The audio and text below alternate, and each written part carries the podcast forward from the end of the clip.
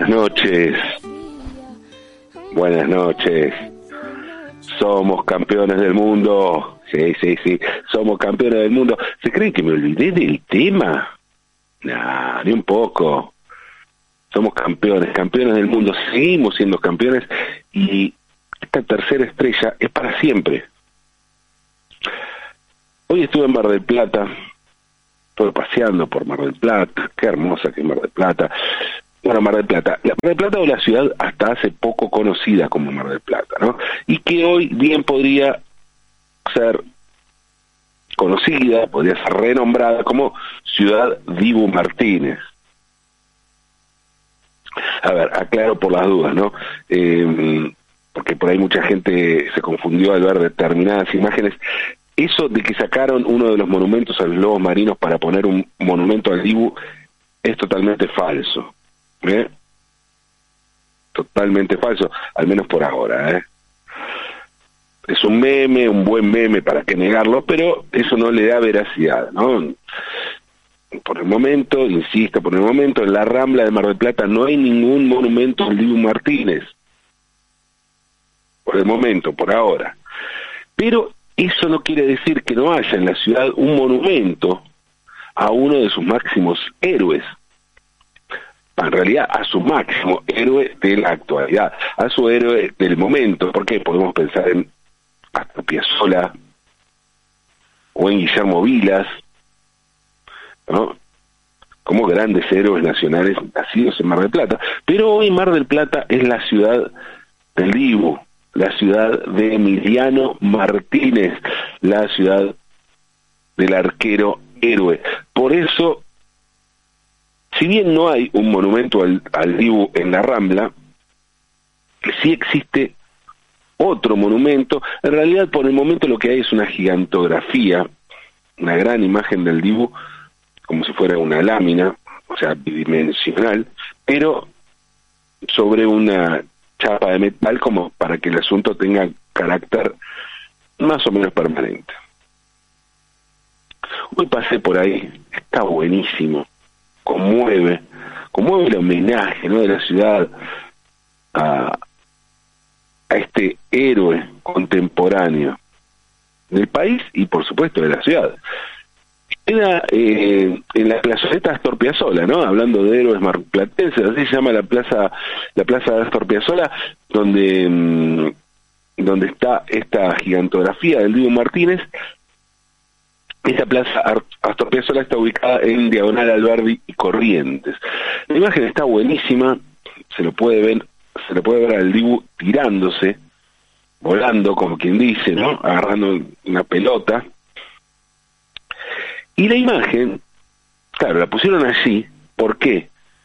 No porque está en una zona importante de la ciudad, pero aparte, porque la imagen está puesta justo debajo de un arco, Sí, un arco, literal. Pero no es que pusieron un arco para poner. No, no, no.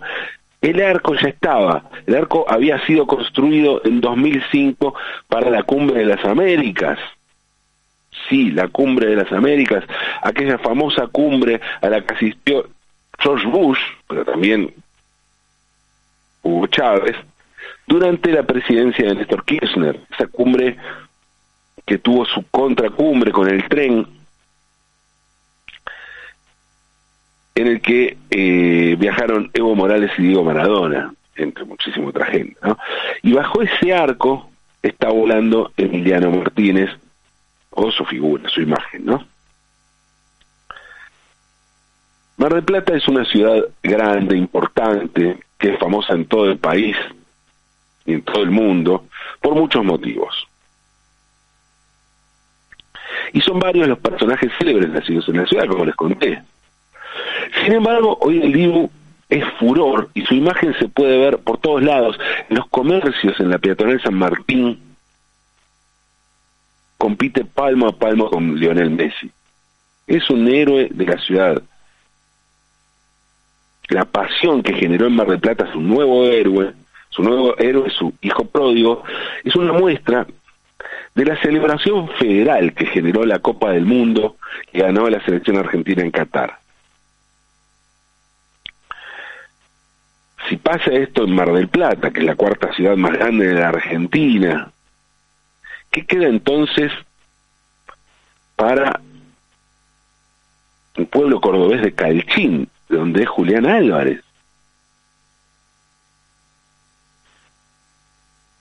La celebración de la Copa del Mundo tuvo su epicentro en la ciudad de Buenos Aires, la capital, donde los jugadores pasearon todos juntos con la Copa. ¿No?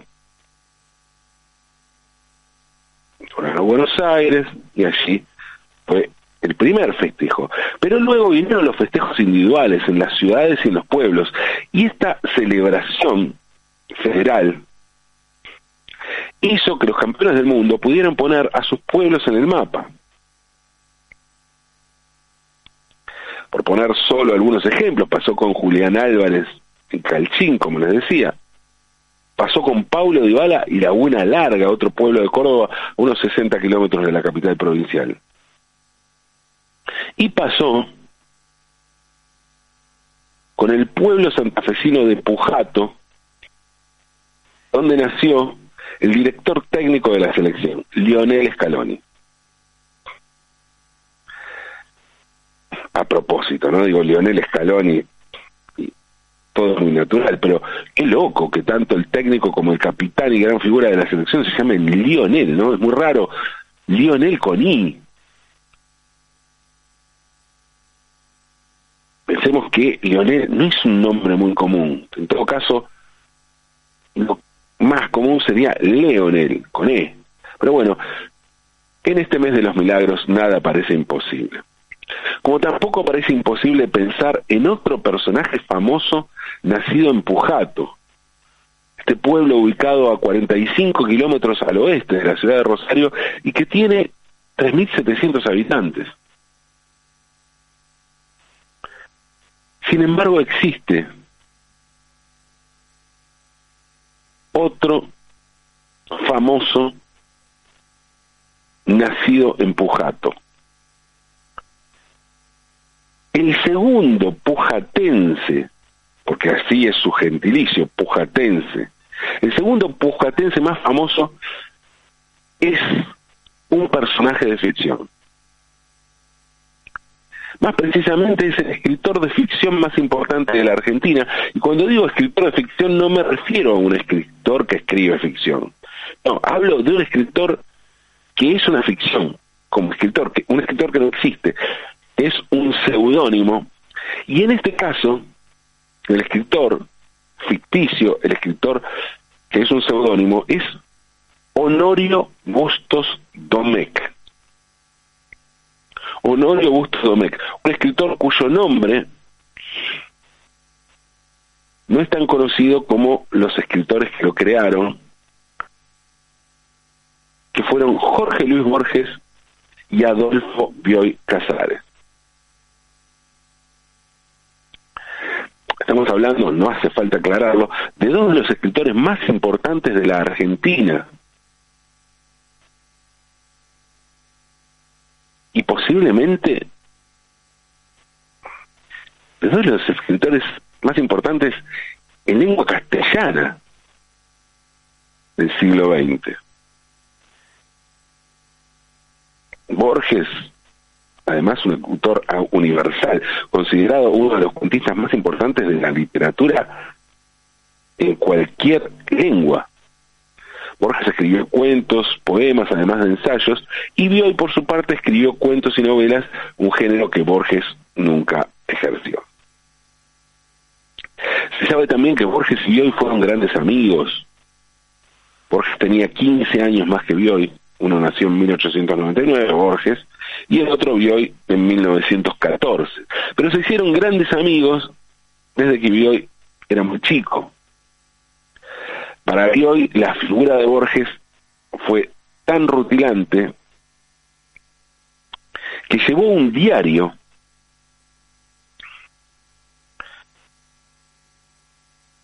con todas las veces que lo veía, o sea, escribiendo detalles de lo que había sucedido cada vez que veía a Borges, con anotaciones de cada una de las actividades que hacían juntos, porque bueno, hacía cada vez que lo veía a Borges. siempre, escribía todo al detalle, cada cosa que hacían Borges y Bioy, Bioy le llevaba como un diario. El diario fue publicado tras la muerte de Bioy y lleva el título de Borges, así de simple, así de contundente. lo que tiene más de mil páginas. Y cuando se publicó fue una bomba.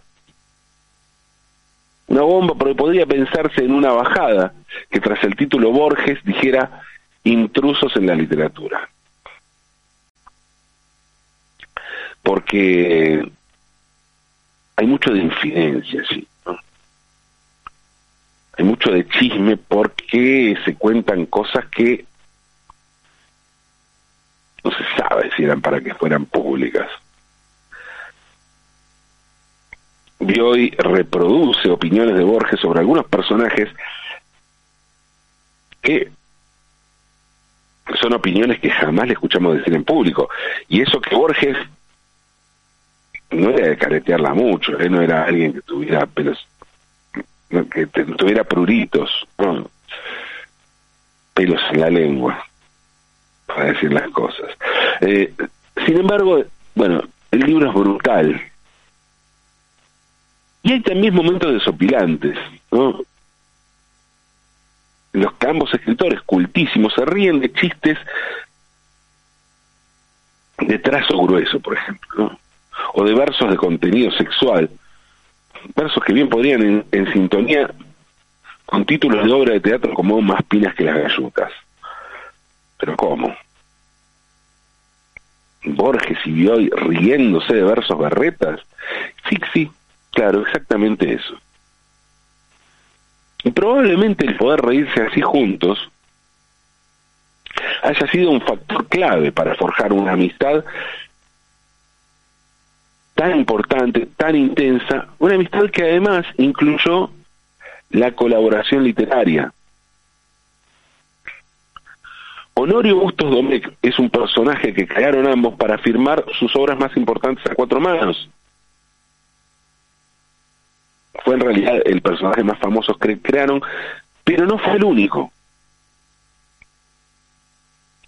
Borges y Bioy debutaron escribiendo juntos, escribieron su primer texto a cuatro manos antes de crear a Augusto Domecq. Y el texto en cuestión se llamó La leche cuajada de la Martona la leche cuajada de la Martona. Sí, a Borges y a Bioy no solo les causaban gracia algunos versos de trazo grueso, contenido sexual, sino que el primer texto que escribieron juntos fue un folleto publicitario para promocionar las bondades de la leche cuajada que producía la empresa La Martona. ¿Cómo fue? Bueno, el texto lo escribieron en 1937.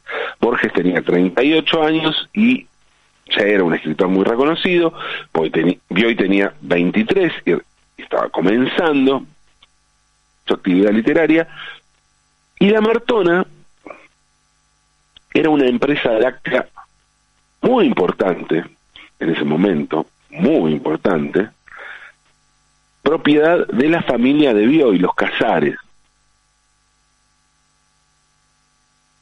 Bioy, como es obvio, ¿no? nació con las necesidades económicas resueltas. Una familia muy rica, así con las necesidades económicas resueltas para toda la vida. Pero claro, quería dar una mano a la empresa familiar, ¿no? Ya que no se ocupaba de administrar la empresa láctea, al menos aportaba lo suyo de donde podía o sabía. Cinco años después de ese folleto, en 1942, apareció el primero de los volúmenes de relatos detectivescos escrito por un tal Honorio Bustos Domecq. El libro se llamó Seis problemas para don Isidro Parodi. En el libro, Borges y Bioy utilizan un estilo muy distinto al de su escritura personal, a cómo escribían ellos. Se, se encargaron al crear el personaje, de que ese personaje tuviera un estilo propio, y por eso Bustos Domecq utiliza un habla callejera de aquella época, muy coloquial, bien distinto de la, la forma en la que escribían Borges individualmente. El libro, como su nombre lo indica, Seis Problemas para Don Isidro Parodi, está integrado por seis cuentos policiales que están unidos por tener un mismo protagonista. Isidro Parodi, que es un peluquero que fue injustamente encarcelado por un crimen que no cometió. Desde la cárcel, Isidro Parodi resuelve los crímenes, y en ese sentido la estructura del libro es bastante similar a la saga de un escritor inglés que les gustaba mucho a Borges Evioy, que es Chesterton, ¿no? Gilbert Keith Chesterton. La, saga de, Chesterton es eh, tiene libros como El Candor de Padre Brown. Eh, son libros que protagonizados por un personaje que es el Padre Brown. También la misma estructura, cuentos unidos por un mismo personaje. El Padre Brown es un cura que resuelve crímenes y que dice que entiende el accionar criminal y conoce la mente de los criminales por escucharlos en las confesiones. Eso es libro de Chesterton, el personaje de Chesterton. Y de allí está tomado, entre otros, personajes policiales, pero, pero es clave la, figura del padre Brown para eh, Isidro Parodi, eh, el personaje creado por Bustos Domecq, que a su vez es un escritor creado por Borges y Bioy. Cuando salió Seis Problemas para Don Isidro Parodi, el libro fue un éxito y Bustos Domecq, un escritor desconocido, se volvió bastante famoso. Aquella primera edición venía acompañada de una breve biografía de este autor ignoto, escrita por Adelia Puglione, una anónima maestra de escuela que más tarde se reconvertiría en Adelma Padoglio. Y la biografía de Bustos Domecq comenzaba así. Decía, el doctor Honorio Bustos Domecq nació en la localidad de Pujato, provincia de Santa Fe, en el año 1893. Después de interesantes estudios primarios, se trasladó con toda su familia a la Chicago, Argentina. En 1907 las columnas de la prensa de Rosario recogían las primeras producciones de aquel modesto amigo de las musas, sin sospechar acaso su edad. Así decía, así comenzaba esta biografía de Bustos Domecq, que había nacido en Pujato. Sí, Pujato, la ciudad de Scaloni, el kilómetro cero de la escaloneta. El origen del seudónimo Bustos Domecq proviene de la suma del apellido del abuelo materno cordobés de Borges, apellido era Bustos, y del bisabuelo de Bioy, cuyo apellido era Domecq. Apenas cuatro años después, en 1946, Bustos Domecq iba a sacar un nuevo libro de relatos policiales titulado Dos fantasías para la muerte. Y ese mismo año iba a aparecer también el libro Un modelo para la muerte, también escrito por Borges y pero esta vez firmado por otro seudónimo que era Benito Suárez Lynch. Y este último libro tiene prólogo de Bustos Domecq, y así se explica que Suárez Lynch es un discípulo de Bustos Domecq. En realidad todas estas obras pueden ser leídas y deberían ser leídas en clave de parodia del género policial detectivesco. Y el humor sutil, finísimo, es clave a la hora de pensar, de analizar la obra de Bustos Domecq. O sea, ese libro apareció, Crónicas de Bustos Domecq, apareció, aparece Bustos Domecq en el título del libro, y eh, se apareció con la firma de Borges y Bioy. Las crónicas de Augusto Domecq son una desopilante tomadura de pelo al arte moderno y a las supuestas muestras vanguardistas que pueden derivar en desvaríos ridículos. Diez años después de las crónicas, en 1977, Borges y Bioy iban a firmar un nuevo libro de Bustos Domecq y el libro iba a llevar un título que ya no mucho, ¿no? Nuevos cuentos de Bustos Domecq. O sea, otra vez Bustos Domecq aparecía en el título y ya no había un autor, sino que libro más de Borges y hoy. Por, para entonces el escritor de Pujato estaba bastante dibujado y el libro era nada más que eso, ¿no? Unos cuentos escritos por Borges y hoy. Una vez más a cuatro manos. Bueno, digo, nada más, ¿no? Bien podría pensarse en nada menos que eso, ¿no? Una nueva colaboración entre dos de los escritores argentinos más importantes de la historia. No, sin duda. Pero lo que no había ya es ese misterio, ese misterio que generó en sus comienzos aquel escritor nacido en Pujato. Si Pujato, un pueblo que hoy pasó a cobrar una importancia central en la celebración federal del Campeonato del Mundo que ganó Argentina en Qatar.